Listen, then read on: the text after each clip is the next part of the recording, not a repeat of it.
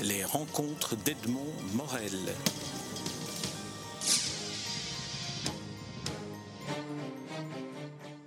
Jean-Baptiste Barognan, nous nous rencontrons à l'occasion de la publication de votre dernier recueil de nouvelles en date, dernier en date.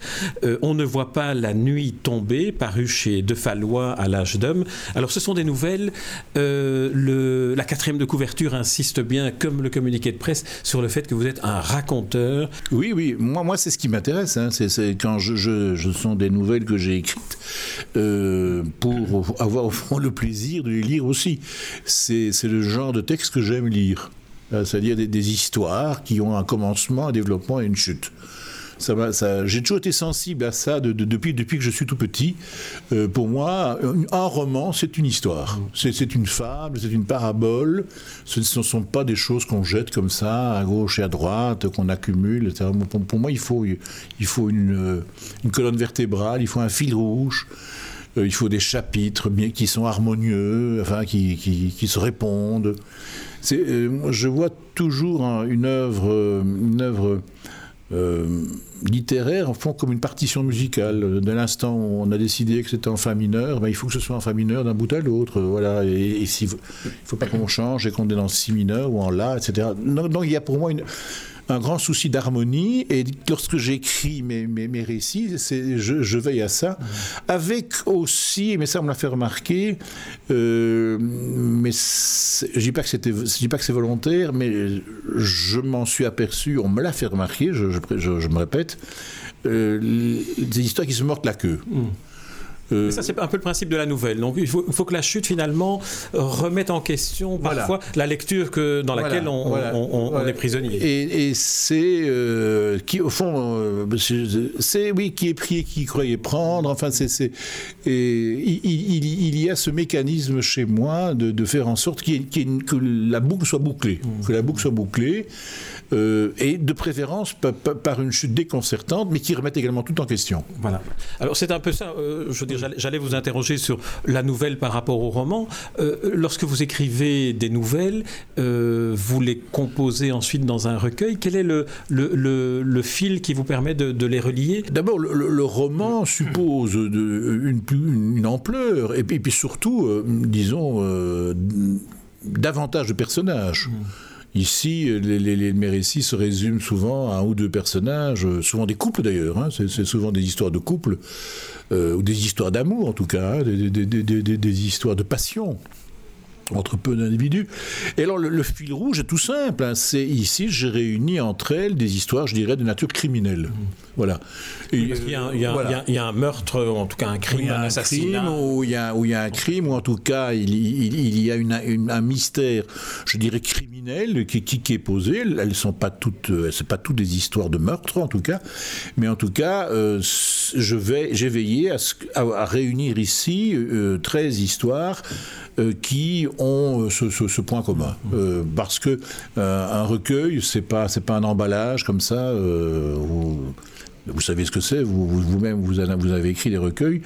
Euh, voilà, il, il faut qu'il y ait un fil rouge, forcément. Donc là-dedans, j'ai expliqué des nouvelles, je dirais, des caractères trop réalistes. Il n'y a pas de nouvelles vraiment fantastiques, alors qui est une des veines aussi qui, qui m'intéresse. Oui, là, Donc, on est plus dans les nouvelles, euh, on pourrait dire, nouvelles policières. Voilà. Il y en a une, une en particulier qui m'a. Enfin, on va, on va en évoquer oui. quelques-unes, oui. mais il y en a une qui était celle que, que j'ai préférée, qui s'appelle euh, Le Passager. Et j'ai trouvé un peu comme une, une forme d'inspiration à la Patricia Highsmith. C'est-à-dire des personnages qui sont placés dans une situation où ils essayent de concevoir une sorte de crime parfait et puis ils sont prêts à leur propre piège. Mais je n'en dis pas plus sur l'histoire, à vous de dire ce que raconte le passager. Mais, je ne vais pas en dire plus non plus, si, si, si, sinon le fait que, en l'occurrence, ce passager est une, est une personne prise en autostop euh, voilà, par, un monsieur dont les intentions ne sont pas pacifiques. Maintenant, j'en reste là. Elle se, passe en Provence, euh, parce qu'aussi, une des caractéristiques de, ce livre, c'est qu'il, contrairement à mes autres ouvrages, c'est que les lieux sont nombreux. Il y, a, il y, a, une nouvelle, donc celle-là en, en, Provence, il y, a, il y, a, des nouvelles qui se passent en Suisse, d'autres qui se passent en Italie. Et en Belgique, évidemment. Et, et forcément, a... en Belgique, mais on, on pourrait s'attendre de ma part à ce que toutes les nouvelles se passent en Belgique. Or, ici, il y a une il y en a qui font que la moitié. Et en Belgique, elle se passe aussi bien à Bruxelles que sous la côte. Euh, la, dernière euh, se, passe à Knock et non pas à Saint-Hildesbald. Mais voilà, euh, elle se passe à Knock, qui, qui, est un, un, lieu que je connais bien, où j'ai déjà situé un roman. Il y a, il y a à Duinberg, plus précisément. Et c'est se passe à la limite de Duinberg, exactement, et, décrit donc une, une villa où, d'ailleurs j'allais quand j'étais gosse. parce que depuis ma plus tendre enfance, ma famille, avec ma famille, nous nous, rendions à Knock. Mm. Et quand j'étais jeune, c'était plutôt du, du côté d'Albert de, Plage, donc près du casino, dans la réserve, tout ce quartier-là. Alors comment ça se passe? Euh, dans, au, moment où vous concevez l'histoire Je sais, parce que vous me l'avez déjà dit, qu'au moment de l'écriture, c'est très fluide. Est-ce qu'au moment où vous inventez l'histoire, le, lieu apparaît en même temps que le personnage, en même temps que l'intrigue? Ou est-ce ah que ça se retravaille dans un ordre Non, ça, ne se retravaille pas. Hein. Je dirais que tout, tout de manière un peu automatique. Hein. Dès l'instant où le personnage est, posé, le lieu, le lieu est posé, et puis je dirais que l'intrigue, euh, je ne veux pas dire qu'elle elle va tout seul, mais je, me laisse aller. Je, ne, sais pas où je vais, mais je sais que je vais vers quelque chose d'inexorable, et que et qu'au fond tout, tout est tout est tout est mis en place pour arriver au fond à un drame, euh, pour, pour, pour, arriver à un point qui est irréversible. ça, ça, ça, ça je le sais. Ce, n'est pas pour terminer dans, une forme de, lumière ça, ou de béatitude ou de rédemption même. Ce, serait plutôt une, chaque fois, c'est chaque fois une itinéraire du néant. Alors, c'est curieusement, euh, je ne suis pas comme ça dans la vie de tous les jours, mais je ne me cache pas que j'ai un, vrai plaisir à raconter des histoires noires, sombres, et plus c'est sombre, plus c'est glauque, plus je m'y complais. C'est vrai qu'on sent qu'il y a une jubilation hein, chez vous à faire ces histoires. voilà, je, ne sais pas quoi c'est dû, mais j'adore écrire euh, des histoires de, ce type, et d'ailleurs je rêve d'un roman qui soit, qui soit la, quintessence de, toutes ces nouvelles, qui serait plus noir, plus noir que que, vous ne pensez. Et euh, voilà. c'est d'autant plus inquiétant lorsqu'on lit la première des nouvelles, celle qui ouvre le, le recueil Les gens d'autobus, où là on a un personnage qui est un homme d'une quarantaine d'années, seul dans un bus, et puis finalement sa vie ne présente aucun intérêt, il a une petite vie d'assureur, et il décide de... Voilà, il décide de supprimer quelques personnes de son entourage. Mais c'est un, bus, tous les passagers d'un bus. C'est un, c'est un thème qui... qui euh, qui, m'a régulièrement intrigué, fasciné. C'est un peu ce thème-là aussi que j'ai autour duquel tourne un de mes premiers romans dits policiers qui s'appelle Matricide. Euh, où j'avais imaginé également un flic, un petit flic de quartier dont la vie était tellement banale, euh, tellement sordide, que pour, pour sortir de cette banalité, le seul moyen, c'était de passer au crime. Euh, alors j'ai un peu repris cette idée qui m'a toujours poursuivi, euh, qu'une manière de, tuer sa médiocrité était d'accomplir l'irréparable. Voilà. Et dans, dans, cette, dans cette histoire. Euh, qui, va, qui, qui a un suspense quand même, parce que je, crois, je crois que la chute est assez inattendue. Euh, que oui, effectivement, un petit employé de bureau décide de supprimer les, personnes avec lesquelles tous les jours il prend l'autobus pour aller de son lieu de travail, euh, pour aller de son domicile à son lieu de travail et, retour, voilà. Et là on est dans Bruxelles. Hein, et, là, et, là, on est dans Bruxelles sur une ligne d'ailleurs de, bus totalement imaginaire. Ah oui, c'est pas vérifié. Oui, non, c'est pas vérifié. Euh, je, je non, je, n'ai pas vérifié. Non, j'ai pas. Alors moi je n'ai pas vérifié. parfois comme lecteur on a envie de se dire tiens, on va Si ça se trouve, il existe parce qu'elle est censée. Dans mon, dans mon idée, dans, dans, mon esprit, euh, ça, ça part euh, de, de Boisfort, comme ça, du côté de la, rue des Aqueducs, par là. Mais je, ne sais pas si le, trajet que je, que, qui, va jusqu'en ville, parce que c'est et ça c'est censé se terminer euh, du, du, côté, dans mon esprit en tout cas, du, côté du Palais des Beaux-Arts. Il y a, y, y a, le building Shell et puis il y avait l'ancienne l'ancien building là, de la Société Générale. On aurait pu imaginer que Jean-Baptiste Barognon vérifie sur des plans de la STIB euh, si les trajets sont conformes. Non, peu importe. Hein. Non, non, peu importe. D'ailleurs, on, me l'a souvent fait remarquer, euh, mais c'est peut-être pour ça que mes, mes, mes, mes nouvelles et, mes, romans trouvent certains échos chez les lecteurs, parce que justement, euh, j'imagine le réel. Hmm. On me dit, mais c'est tellement vrai. Et alors, il y a des gens qui voient des choses, qui, qui me disent, mais cette, cette boutique que moi j'ai inventée de toutes pièces, je la vois. Ah oui, oui. Mais je me trompe. J'ai fait par exemple un roman, euh, justement, c'est Matricide. Euh, j'ai décrit, j'avais situé l'intrigue dans, la maison d'un de mes amis. Et puis, euh, ce n'est que lorsque le livre est sorti que mon ami m'a dit Mais ma maison, elle n'a pas trois étages, j'en ai deux, la porte n'est pas à droite, elle est à gauche. Donc, mais, mais, mais, en même temps, c'était sa maison. Il disait Oui, c'est ma maison, mais physiquement, elle n'est pas comme ça. On peut aussi imaginer un romancier qui se dit Je vais reprendre des éléments qui appartiennent absolument dans le détail au réel, mais tout ce qui tourne autour est inventé. Tout à fait, tout à fait. Mais, par exemple, pour, pour, une, pour une, un, ouvrage précédent, j'avais écrit une, une, une, nouvelle euh, qui se passait euh, dans, le dans la rue des Flandres, euh, dans, dans l'arrière-salle d'un café de la rue des Flandres à Bruxelles, où j'avais imaginé que c'était l'endroit où se réunissaient des amateurs de disques. De, de vinyle, de vieux vinyles et des collectionneurs. Et, il y a un critique euh, euh, qui, m'a dit Mais elle est où? J'ai dit Il voulait pas croire il voulait pas imaginer que je pouvais, que j'avais inventé ce, ce, cas. Il me disait, mais non, elle, existe forcément. Mais je dis non, ça n'existe pas. Ce, café, c'est le, le syncrétisme, 36 000 cafés qui, qui se trouvent à Bruxelles. Et moi, j'ai imaginé. Et il voulait qu'on aille ensemble rue des Flandres pour que je lui désigne ce café. C'est drôle. Comme quoi, les lecteurs ne vous accordent pas le droit à l'imaginaire. Ils, cherchent, vous, avez sûrement une expérience, ils cherchent à ce que ce que vous dites corresponde à quelque chose de vrai, à la fois euh, dans, les, dans les décors et les situations, mais, mais aussi dans les sentiments, dans les personnages. Hein. Si, si euh, euh, voilà, moi j'ai pas tué, mais pour, pour, un peu, on me prendrait pour, pour quelqu'un qui a, qui a, assassiné autant de personnes qu'il y en a dans, dans, dans, dans, mes, dans mes nouvelles. C'est vous qui le dites. c'est moi qui le dis, oui. Mais, on pourrait imaginer aussi. Oui, c'est quand même, c'est vrai que c'est curieux que les lecteurs n'accordent pas finalement le droit à la fibulation au romancier, alors que c'est ce qu'ils cherchent finalement d'entrer dans un univers autre. Oui, mais, mais euh, ça, c'est constant. Euh, ça, j'ai remarqué de, depuis, euh, depuis toujours. depuis 40 ans que, que j'écris et que je publie des livres, il y a tout, tout, le monde veut voir du vécu, veut voir de la biographie. Dans, dans, dans... Forcément, c'est moi. Mais c'est pas moi au premier degré. voilà, c'est certain. je, que dans, dans, ces recueils, par exemple, il y en a une qui se passe dans un petit village du Brabant Wallon qui s'appelle Marie. Je connais Marie, évidemment. J'ai pas pris ce nom comme ça, pouf, paf, sur une carte. Résidence secondaire. Résidence secondaire, voilà.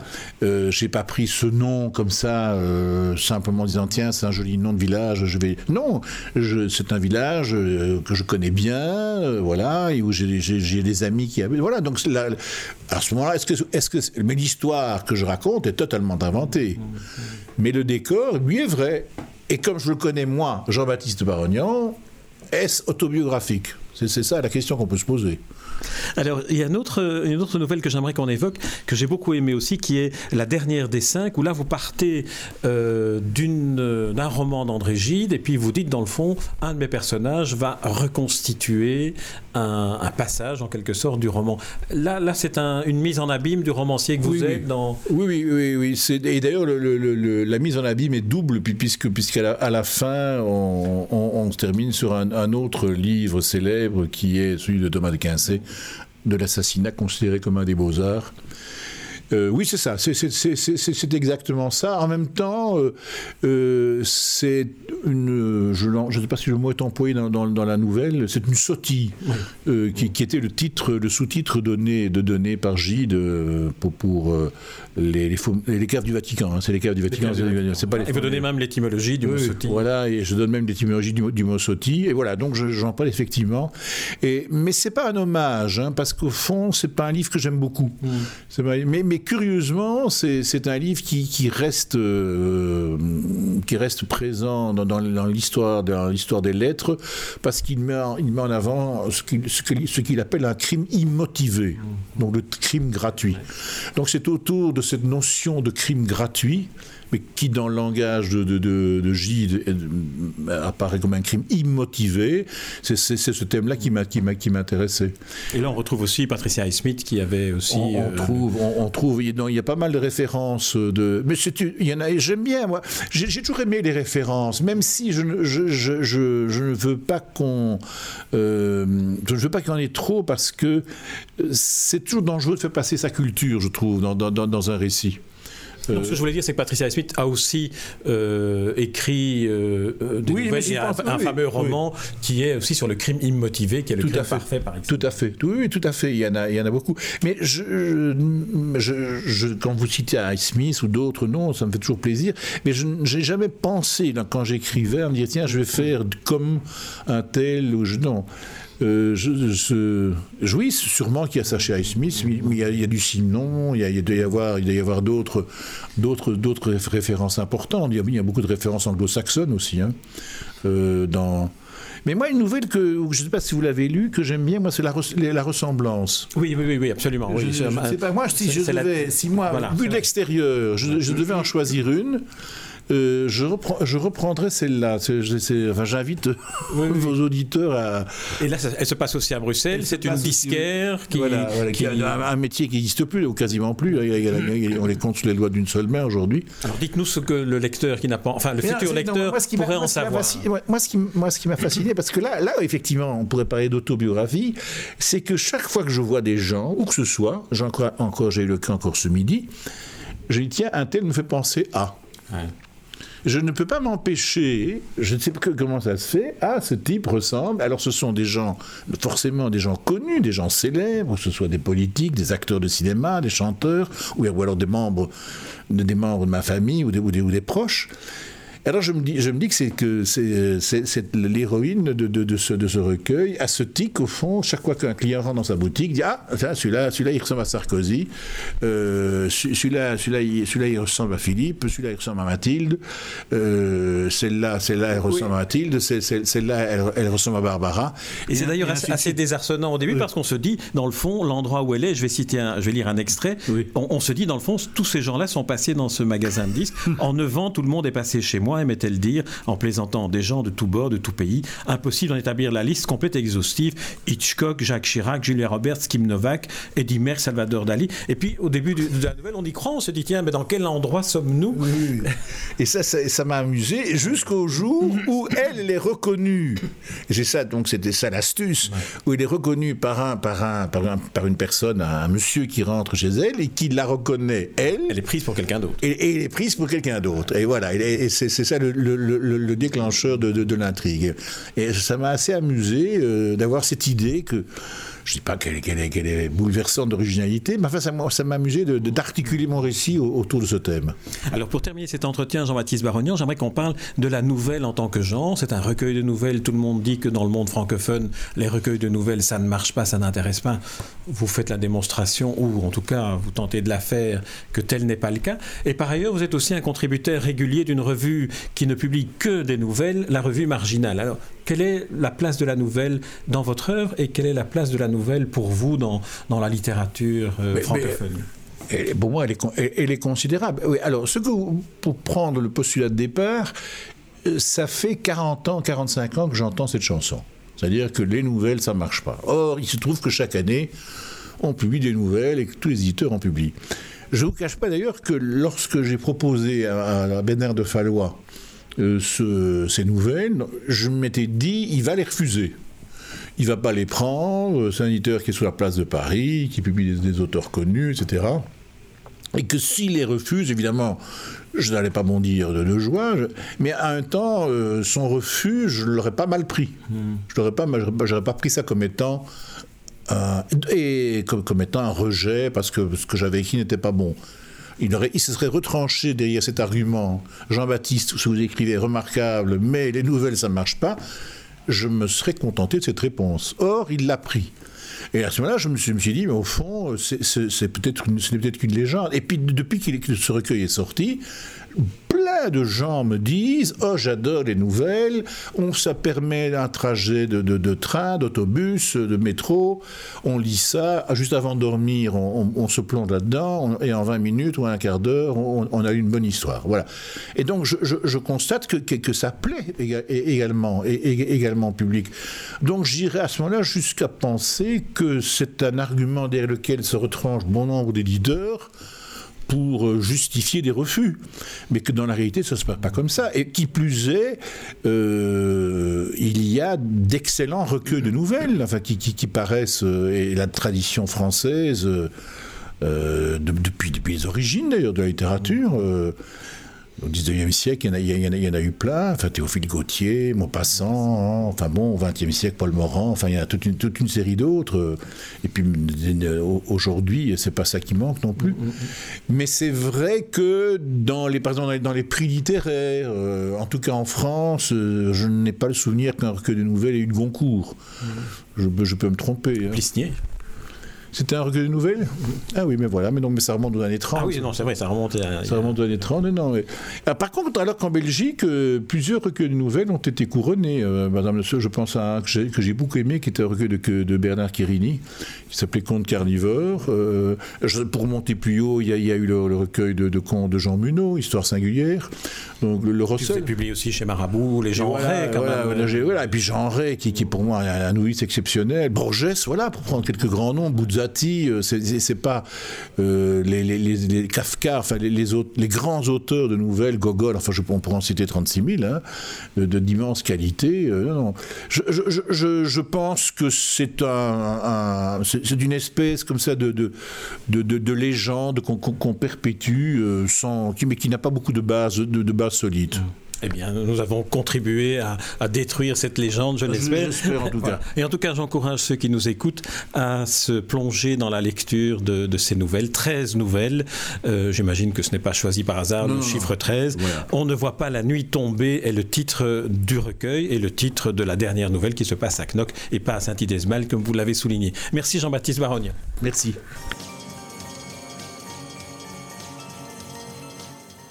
Rencontres d'Edmond Morel.